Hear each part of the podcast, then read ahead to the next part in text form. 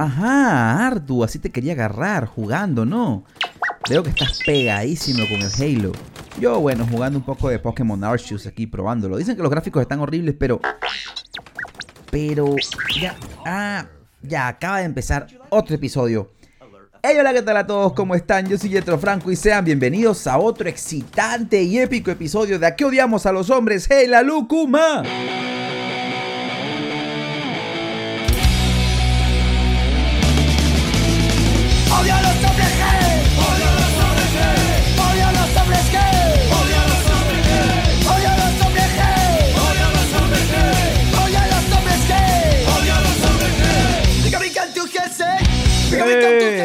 Gracias a todos por la buena vibra que me han arrojado en las redes sociales. Obviamente en mi Instagram soy Oye Yetro, Yetro con J-H, Yetro, J-H-E-T-R-O, Oye Yetro. El Instagram oficial del podcast AOHL Podcast en Instagram. Y en Facebook, a que odiamos a los hombres, Hey la Lúcuma. Está de más decir que puedes escucharlo en todas las plataformas habidas y por haber. Anchor, Evox, Spotify, Apple Podcast, Google Podcast, así que no tienes excusa. Pero bueno, creo que ya basta de tanta cháchara y vamos a avanzar, Artu, porque estamos hablando muchísimo. Si ustedes son conocedores de mi podcast, sabrán que en cada temporada yo traigo una historia de box. ¿Por qué? Porque es mi deporte favorito. Punto. Es así. Para mí el box está rodeado de un aura maravillosa. Es sucio, agresivo, corrupto, pero a la vez el más honesto de todos los deportes. Dos tipos encima de un ring dándolo el todo por el todo. Si te equivocas, te puede costar la vida. Nada que falta, que me borrearon, que me dieron, que, que me apurrearon mi naricita. Nada. Aquí un error te cuesta la vida. Y la historia de hoy es una que seguro les va a sorprender. En el año 1974, Chuck Webner disputaba la pelea de su vida. Estaba recibiendo un tremendo castigo a manos de Cassius Marcellus Clay, mejor conocido como Muhammad Ali. The greatest the all time, the GOAT, el mejor de todos los tiempos. Pero Webner daría la sorpresa de la noche en el noveno round, mandando a Ali para la lona con un fuerte golpe. Lo que no sabía Webner es que un desconocido estaba al otro lado del país al borde de su asiento gritando eufórico. El mundo no estaba preparado para la batalla que se venía. Estas dos personas iban a librar la batalla más grande de sus vidas, pero en una sala de un tribunal. ¿Quién ganará? Acompáñame en el DeLorean que te contaré qué pasó. Vamos, Artu.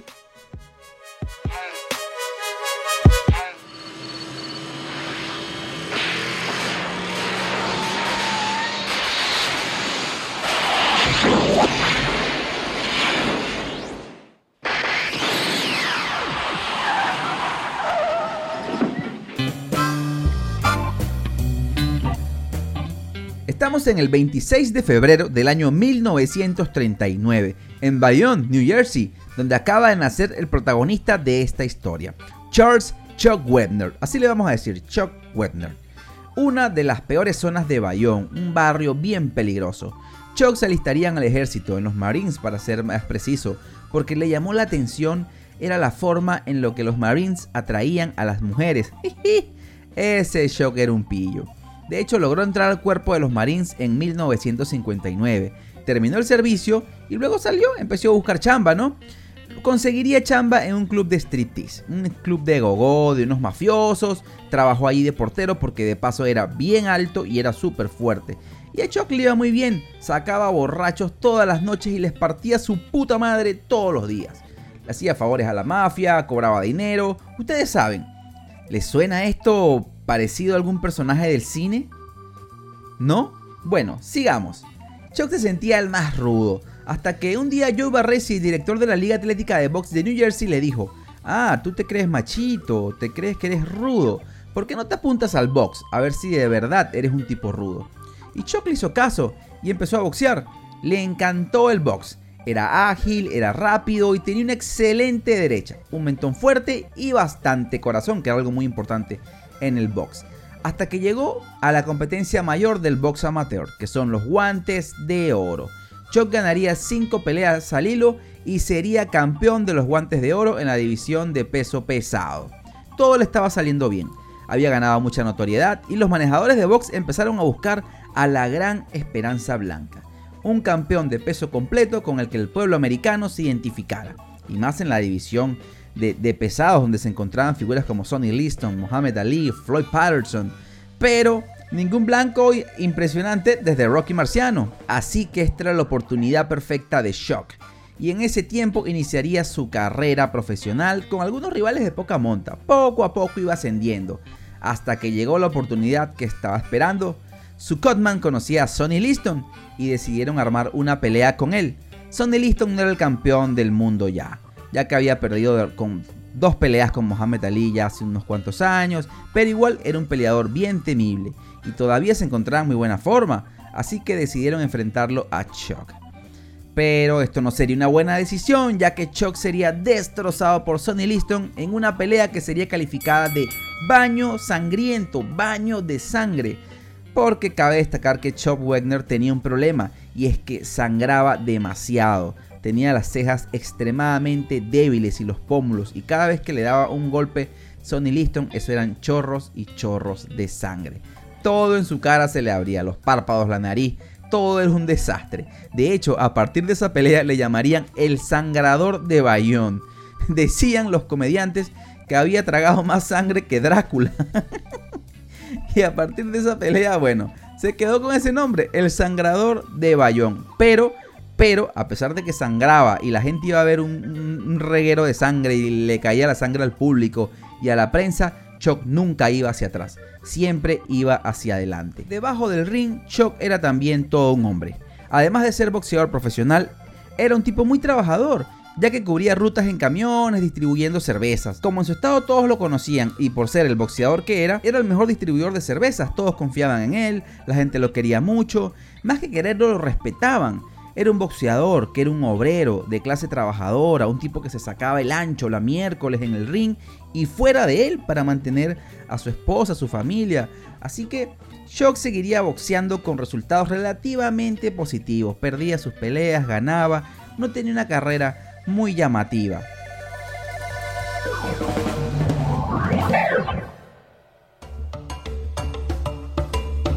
Hasta que en 1974 llegaría su momento.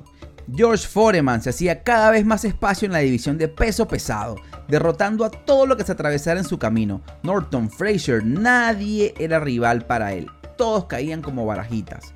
En 1974, Al Breakman consiguió un acuerdo con Don King. Si Chuck derrotaba a Terry Hinky, él podría pelear contra George Foreman, que era el campeón del mundo, además en ese momento tenía una pelea pautada con Muhammad Ali dentro de un mes.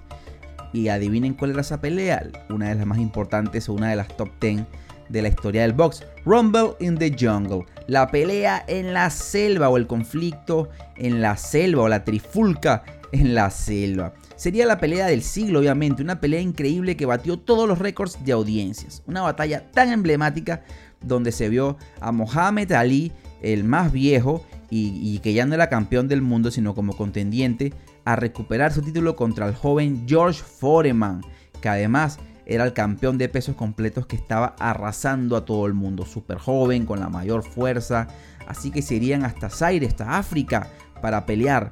Todos pensaban que Foreman iba a matar a Ali, todos creían que era más joven, que era más fuerte, pero no fue así porque Ali en una cátedra, en una cátedra que está para los libros de historia, se impondría sobre George Foreman en el octavo asalto en África, haciendo su increíble técnica de rope a dope, que se quedaba descansando en las cuerdas hasta que cansó a Foreman y lo remató en el octavo round con una izquierda y una derecha y lo llevó a la lona. El mundo enloqueció, pero el único que no enloqueció fue Shock, porque Shock iba a pelear con Foreman y se le había caído la pelea, una pelea que ya estaba pautada una pelea por la cual le iban a pagar 100 mil dólares y él ya estaba contando ese dinero. Hasta que bueno, Chuck dijo, ya, se fue al caño todo igual, yo tengo mi dinero, sigo distribuyendo licor. Y un día se estaba viendo televisión, estaba viendo su serie preferida en la televisión y recibe una llamada, una llamada muy importante. Y él dice, diablos, ¿quién me molesta? Estoy viendo en mi programa favorito. Y era su querida madre. Su madre hermosa le dice, Chuck, Chuck, ¿tienes el periódico a la mano? Y él le dice, no mamá, ¿por qué? Anda rápido y búscalo. ¿Pero por qué? Porque dice que Mohamed Ali defenderá su título contra ti. ¿Qué? No puede ser, mamá. No puede ser. Busca ya el periódico. Y ahí estaba en la portada del periódico. Mohamed Ali iba a defender el título contra la Esperanza Blanca, contra Chuck Webner. Yo imagino también que Ali venía de una pelea tan fuerte con Foreman, quedó tan golpeado por, los golpes, obviamente, y la fuerza que tenía Foreman, que lo que quería Ali era tener una pelea más, pero para descansar. Le tocaba defender el título, pero no quería matarse con un boxeador tan pesado ni tan difícil, y creo que eligió a Chuck. Por eso eligieron a Chuck. Luego Don King llamaría al representante de Chuck y le diría que la pelea sería en Nueva York y que sería un evento increíble. De hecho, en la rueda de prensa para vender la pelea, Don King dijo, este hombre es un ex marín, un veterano en el ring con más de 10 años de experiencia, un hombre de familia y un trabajador, un americano orgulloso y merece su oportunidad. Así diría Don King y todos decimos, ah, qué romántico, el sueño americano. Los ánimos se caldeaban, era el obrero contra el campeón, la estrella contra el trabajador, por lo que todo New Jersey estaba orgullosa de Shock. Nunca habían tenido un boxeador que, había, que peleara contra un campeón como Muhammad Ali. Claramente, aunque todo New Jersey estaban orgullosos de Shock, el mundo entero sabía que Shock no tenía ningún tipo de oportunidad con una estrella como Muhammad Ali. Y mucho menos luego de vencer a George Foreman. Las apuestas eran 30 a 1 contra el retador un hombre demasiado viejo para retar a un campeón vigente. Y de paso, Shock, seamos sinceros, nunca había pertenecido a la elite pugilística mundial. La revista Sport Illustrated describía a Webner antes de la pelea con Ali como un ancho bloque de corazón y sueños. Qué bonito. Uno de los últimos peleadores de clubes, de esos que te dan todo lo que tienen, que convierten al ring en un mar púrpura y siguen pidiendo más. Un boxeador de los buenos, de la vieja escuela, Nada sorprendente, pero todo un hombre encima del ring, todo un caballero. Chuck viajaría a Nueva York y entrenaría como loco. Quería demostrar que él estaba a la altura. Chuck pudo descansar y entrenar como era debido, como un profesional. Recuerden que antes de esa pelea, él nunca entrenaba como un pro. Solo corría por las mañanas, entrenaba un poco en la noche y ya iba a boxear. Para él era como algo natural. Pero esta vez entrenó todos los días. Estaba en la mejor forma de su vida. Y aquella fue la primera y única vez que se entrenó con dedicación completa, ya que abandonó un par de meses su labor en la distribuidora de cervezas, ya no vendía cervezas, mientras que Phyllis, su primera esposa, trabajaba de noche en la oficina del correo de Bayonne, ¿no? Por ese combate, a Chuck le darían 100 mil dólares. Por mucho la bolsa más alta que iba a recibir en toda su vida por una pelea de box. De hecho, él cobraba unos cuantos dólares, unos miles de dólares por cada pelea, pero nunca 100 mil. Obviamente a Mohamed Ali el promotor Don King le daría 1.500.000 dólares por defender ese título. Pero Chuck estaba bien preparado, eso sí, él sentía que podía tumbar un buey de un solo golpe. Y lo que no sabía es que la grandeza lo iba a esperar más adelante. Llegó el día de la pelea y Chuck estaba listo y preparado, por no decir que Mohamed Ali estaba súper relajado, confiado la arena estaba repleta, camarógrafos por todos lados, estrellas de cine, cámaras de televisión, fans por todos lados, fans de Chuck, fans de Ali. Y la mayor cantidad de personas iba obviamente por Ali, que llegaba después de haber derrotado a Foreman en su mejor momento. Arrancaba la pelea. Y los primeros rounds corrieron fácil, con naturalidad. Ali demostraba superioridad ante Chuck, lo dominaba fácilmente pegándole con su yapa en la cara y diciéndole un par de improperios y cualquier tipo de grosería. Pero Shock no era un tipo de, muchas palabras. Shock no daba un paso atrás, seguía y seguía enfrentando a Lee, round por round, hasta que en el séptimo round sufrió un corte en la cara y empezaría a sangrar. Casi todo parecía perdido, pero Shock no se dejaba, seguía hacia adelante, hasta que en el noveno round ocurrió lo impensado.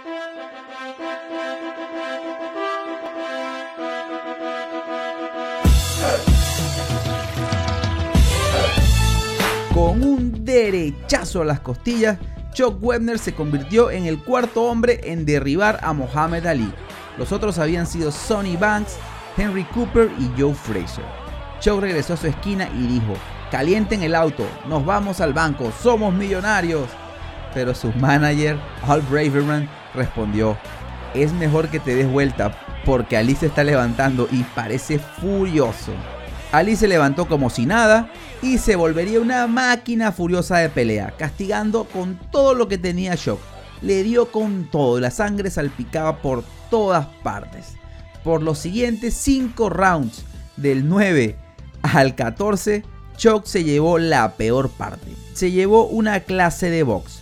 Uppercuts, ganchos, izquierda, derecha, volados. Todos los golpes del box se los pegaba Mohamed Ali. Pero adivinen qué, Chuck nunca iba hacia atrás, siempre iba hacia adelante, estaba recibiendo un castigo brutal. Y la arena estaba como loca, la arena enardecida, gritando Chuck, Chuck, Chuck, Chuck, hasta que llegaron al round 15. En la esquina de Chuck, su entrenador le exprimía la esponja con agua en las heridas y en la cara, y la cara era inmensa, era irreconocible, y le dijo, escúchame hijo, si no lo noqueas en este round o le ganas por mucho, no tienes oportunidad de ganar. No le vas a poder ganar por puntos nunca a Mohamed Ali. Así de sencillo. Por lo que Shock agarró un respiro y se levantó a pelear con todo. Pero ya sus pies no daban para más. El castigo de Ali era fuerte. Izquierda, derecha, izquierda, derecha. Ali lo castigaba con todo su arsenal hasta que logró derribar a Chuck en el round 15. Chuck se trató de agarrar de las cuerdas, se levantó y el árbitro detuvo el combate. Para desgracia de Chuck, solo faltaban 19 segundos para terminar la pelea. Chuck había perdido, pero estaba contento. Logró darle pelea a Mohamed Ali y demostró que estaba a la altura de una pelea de campeonato del mundo. Pero aquí viene la sorpresa, aquí viene el otro protagonista de esta historia. Algo que no esperaba Chuck es que esa misma noche, a más de 3.000 kilómetros del Richfield Coliseum, un actor tan poco conocido como Chuck vio el combate en un cine de Los Ángeles. Un actor que estaba pasando por una depresión, no conseguía motivación para escribir nada. Todo lo que había hecho anteriormente había fracasado, pero no perdía la fe en que quería escribir algo, algo sobre cómo él se sentía. Pero su historia no era comercial. Ese joven actor fue a ver esa pelea y algo hizo clic en ese momento. Ese joven actor dijo, ese que está ahí, Chuck, soy yo. Así me siento. Contaría nada más y nada menos que Sylvester Stallone en 1988. Una de las tantas veces que reconoció la influencia de Webner al momento de crear el personaje que lo convertiría en una estrella de talla internacional. Sylvester Stallone pasaría una semana encerrado en su casa escribiendo el guion de Rocky tapó sus ventanas, se dedicó 100%, comía lo mismo, tomaba agua, no hacía más nada que escribir el guion. Pero vamos a detenernos aquí un momento. No voy a ahondar sobre la película porque a esa película y a la historia de Rocky en algún momento le voy a dedicar el episodio que se merece y será épico, se los prometo. Así que por los momentos nos concentraremos en la historia de Chuck. Total fue que Sylvester Stallone escribió Rocky y logró que Metro Golden Mayer se la comprara. Además, dentro del trato, se rebajó el sueldo para poder actuar como Rocky para protagonizar, ya que los productores no lo querían como protagonista por no ser una cara conocida. Stallone la estaba luchando igual que Chuck arriba del ring esa noche, hasta que logró su cometido, fue el protagonista de la película. Rocky fue estrenada el 21 de noviembre de 1976 en New York, el 1 de diciembre en Los Ángeles y dos días después en el resto del país. El impacto de Rocky fue tanto así que el 28 de marzo de 1977 obtuvo tres premios Oscar. Mejor película, mejor dirección y mejor montaje. ¿Qué tal clase de éxito?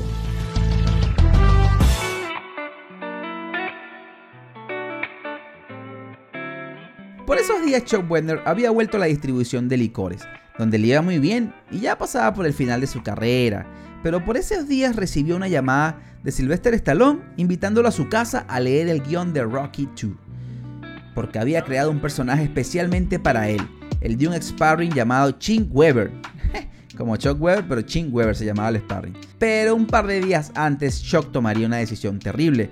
Se fue de fiesta, se fue de juerga, se emborrachó y llegó destruido a leer el guion con Stallone y no le fue para nada bien, no se lo tomó en serio, lo había arruinado.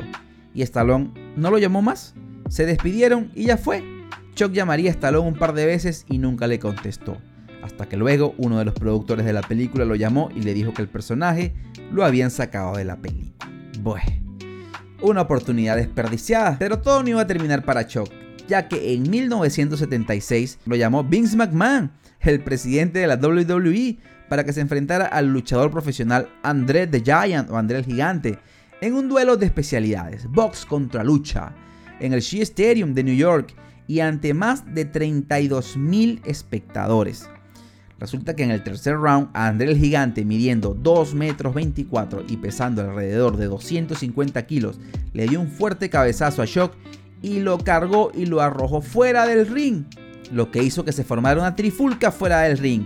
Nadie sabía lo que estaba pasando. Shock regresó al ring enfurecido y se produjo una tangana de adentro. Ah, tangana, dímelo Carlitos. Pero ¿no le suena esto parecido a una película? Ah, Artu. Tú sí estás claro, tú también lo viste en Rocky 3, ¿no? Piña. Ese mismo año, Chuck hizo dos exhibiciones, una en el Convention Hall de Asbury Park y otra en el club nocturno de Freehold contra Victor, un célebre oso grizzly de más de 250 kilos que había sido entrenado para la lucha libre y que solía aparecer en el show televisivo de Ed Sullivan. El pobre Shock ya no encontraba en qué espectáculo chambear. Le gustaban las cámaras, los reflectores, pero ya no encontraba qué hacer. Pero bueno, al menos esos espectáculos pagaban. El 26 de septiembre de 1978, a los 39 años, Chuck Webner hizo su última presentación profesional. Fue derrotado por puntos por Scott Frank en Totowa, a 40 kilómetros de su casa. Esa noche, mientras caminaba desde el vestuario hacia el ring, un trompetista interpretó Gonna Fly Now, la canción que compuso Bill Conti, que acompañaba a Rocky Balboa durante el ascenso de las escaleras del Museo de Arte de Filadelfia, y que se convirtió en un himno. Todos en la arena sintieron escalofríos, y sería la última pelea del sangrador de Bayonne, del héroe de New Jersey.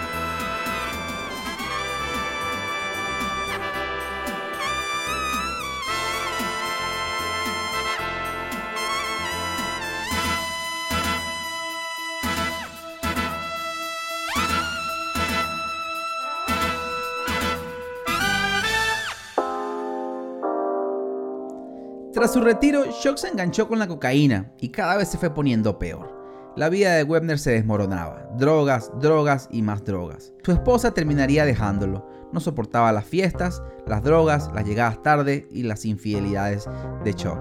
En 1985 recibe la llamada de un amigo que le dijo que lo ayudara a recoger unas drogas. Y caería Shock en una redada de la policía, por lo que lo detuvieron por posesión de cocaína en 1988. Chuck fue condenado a una pena de 10 años por posesión y distribución de estupefacientes. En la prisión, Chuck era un ídolo. Obviamente todos respetaban a un campeón de box, hasta que un día un guardia de la cárcel lo llama y le dice, oye Chuck, está aquí, está aquí Chuck. Chuck le dice, ¿quién está? ¿Quién está aquí? Aquí está, aquí está y está preguntando por ti. Quiere verte, quiere verte. ¿Pero quién? ¿Pero quién más? Sylvester Stallone. ¿Qué? Sí, está grabando una película aquí en la cárcel, una película que se llama Encerrado. Cuando Chuck sale al patio, ahí estaba Sylvester Stallone y lo abraza y le dice, Oigan todos, escuchen chicos, este hombre que está aquí me inspiró, por favor salúdenlo con respeto. A lo que Stallone le preguntaría, Oye Chuck, ¿hay algo que pueda hacer por ti? Ah, dime campeón, lo que tú quieras. Y Chuck le dijo, oye, estás utilizando material de mi vida para tus películas mi, pelea con Ali, la, escena de la, lucha libre. Ahora yo estoy preso y también estás haciendo una película donde tú estás preso. Te estás aprovechando. Y Stallone le respondió, pero ¿por qué no, Shock? Es un material de primera. Imagínense ustedes esa respuesta. Shock estaba preso y Stallone grabando una película en la misma cárcel y sobre estar preso. Bueno, ¿coincidencia? No lo sé. Podría ser. Hasta que en 1997 volverían a verse las caras cuando Chop Webner se acercó a Edgewood, a 27 kilómetros de Bayonne, donde Sylvester Stallone estaba filmando Cobland junto a Robert De Niro, Harvey Keitel y Ray Liotta. Según contó el exboxeador, el trato fue cordial. Él se acercó, vio la escena que estaba grabando Sylvester Stallone, eh, le presentaron a Robert De Niro, Stallone lo saludó, ya todo, todo muy chévere, pero ese día Chuck se sintió muy mal, se dijo a sí mismo, soy un verdadero imbécil. Este tipo usó mi nombre durante 30 años para promocionar la franquicia de Rocky. Y yo no tengo nada. Estoy harto de él. Lo que haría Chuck es irse a buscar inmediatamente un abogado especialista. Y le tomó 6 años dar el siguiente paso. En noviembre del año 2003 demandó a Sylvester Stallone ante la Corte Superior de New Jersey por 15 millones de dólares por violaciones a lo que en Estados Unidos se le conoce como derechos de publicidad, que son protegidos en la mayor parte de los estados de ese país, sobre la base de los principios generales del reconocimiento del valor económico de la identidad de una persona y del enriquecimiento ilícito. Según eso es lo que estaba explicando Ian Blackshaw, abogado especializado en Derecho Internacional del Deporte Académico y miembro del Tribunal Arbitral del Deporte, que se conocen sus siglas como TAS. O sea, Stallone se había enriquecido a costillas de la imagen de esta persona. Algo así en líneas generales es lo que es, lo que es. pero de la imagen publicitaria. Anthony Mango, uno de los abogados que representó al demandante, también detalló una serie de aspectos muy puntuales de la vida de su cliente, que obviamente habrían servido como influencia para fragmentos de las películas. Por ejemplo, consideró que la escena del entrenamiento callejero de Rocky, eso, así era la forma en la que entrenaba Shock en la calle y pasaba por un mercado y todo igual. Además, siempre Shock finalizaba todos los entrenamientos con el ascenso de las escaleras, pero no las del Museo de Arte de Filadelfia. Esa escena icónica donde Rocky sube las escaleras corriendo, se se ha parodiado en más de mil películas. Bueno, según Shock, según el abogado, estaba copiada de las rutinas de Webner, de Shock Webner, quien cada entrenamiento él terminaba subiendo las escaleras, pero del parque Stephen Gregg de Bayonne, que sí, también tiene unas escaleras, es cierto. Siempre tuve la idea de Rocky, y aunque haber visto a Webner fue un momento de inspiración, eso no significa que Rocky sea shock. Es lamentable que él haya llegado a esto, pero seguramente tuvo sus motivos para hacerlo. Así consideró Stallone en una revista por la conocida demanda. Pero todo no se quedaría aquí. Stallone lucharía en la corte y trató de desestimar la demanda. Usó sus abogados. Pero en la tierra de Shock, en New Jersey, donde se había hecho la demanda, el juez no dejó que Stallone se saliera con la suya y declaró procedente la demanda de Shock. Y empezaría el juicio. La gente estaba del lado de Shock, Sylvester había hecho más de mil millones con la franquicia y no le había dado un solo centavo a Shock. La gente veía que el rico estaba robando al hombre trabajador, a un tipo de la clase obrera, un tipo que sabía lo que era ganarse un dólar. Y el pueblo no iba a dejar que ganara Stallone. Pasaron tres años de litigio hasta que los abogados de ambas partes informaron a la corte en agosto del 2006 que habían alcanzado un acuerdo privado, cuya suma no fue revelada. Chuck diría, siempre amé al tipo que hizo Rocky, pero necesitaba que él reconociera que yo era el verdadero Rocky. Y ese reconocimiento del que tanto Stallone huyó, terminó encontrándolo tiempo después en la pantalla, en octubre del 2011 como parte de una colección del documental de Spien 30x30 llamado The Real Rocky, en la que el director de la cinta dijo, en mi opinión Sylvester Stallone secuestró el alma de Chuck Webner. Esta película es mi intento de ayudar a Chuck a recuperar su alma. A esa producción le siguieron dos ficciones documentales. Chuck, estrenada en septiembre del 2016 en el Festival Internacional de Venecia, y The Brawler, estrenada en 2019. Y esos no fueron los únicos halagos que recibió Webner que a los 81 años y luego de superar un cáncer de recto, sigue viviendo en Bayonne y que por iniciativa del empresario Bruce Dillon, un amigo de la infancia, el artista chino Zheng Hu esculpió una estatua de 2 metros y medio del expúgil, a la que todavía le falta su baño de bronce. Cuando lo tenga será instalada a los pies de las escaleras del parque de Stephen Gregg. Toda la vida igual, idéntica a la de Rocky. Al final de todo, ¿qué nos queda? Esta vez no van a ser mis palabras. Esta vez van a ser las palabras de Sylvester Stallone. Y diría esto. Shock era un boxeador que todos consideraban una broma. Todos pensábamos que Ali lo destrozaría enseguida. No había nadie que afirmara lo contrario. La apuesta giraba en torno a cuánto castigo soportaría y cuánto dolor podía soportar. Así que me senté tranquilo a presenciar el combate junto a una masa de espectadores hambrientos de sangre. La verdad él ni siquiera lucía como un boxeador y el espectáculo era muy triste. Hasta que llegó la gran sorpresa. Webner le aguanta la pelea y de repente lo tumbó. En el noveno round lo tumbó. No lo podíamos creer. La gente enloqueció y comenzó a apoyar a Webner. Se ganó el corazón de todos por su entrega, por su dignidad y nos puso a pensar, si él puede, todos nosotros podemos. Fue una lección de dignidad que me hizo pensar inmediatamente en llevar la historia al cine y así comenzó Rocky. Eso contaría Sylvester Stallone al periodista americano William Byrd años después. una historia llena de dimes y diretes, de, de todo va y viene, quién es el dueño, quién no, pero al final ambas historias, tanto la de Rocky como la de Webner, son historias de un par de tipos que han luchado muchísimo en la vida y que han luchado por demostrarse a sí mismo, por demostrarse a sí mismo que no eran unos vagos, que no eran unos perdedores y que estaban a la altura de las circunstancias. Yo amo Rocky, para mí este es una película, una de las películas más increíbles de todos los tiempos y espero que les haya gustado el episodio de hoy. Les prometo que voy a hacer un episodio sobre Rocky. Pero bueno, mientras tanto los dejo a su juicio. ¿Quién tiene la culpa? ¿Quién es el malo? ¿Quién es el bueno? ¿Quién hizo bien? ¿Quién lo hizo mal? y si no has visto Rocky, hazte un favor y anda a ver la mejor película de box de todos los tiempos y una de las mejores piezas de la cinematografía norteamericana. Vamos, Artu, hay que cocinar. ¿Sabes qué? Yo tampoco tengo ganas de cocinar nada hoy. ¿Por qué mejor no vamos a ver Rocky? Sí, está en 4K en Netflix. Vamos, yo invito las chelas. Ya, tú te pones las cotufas.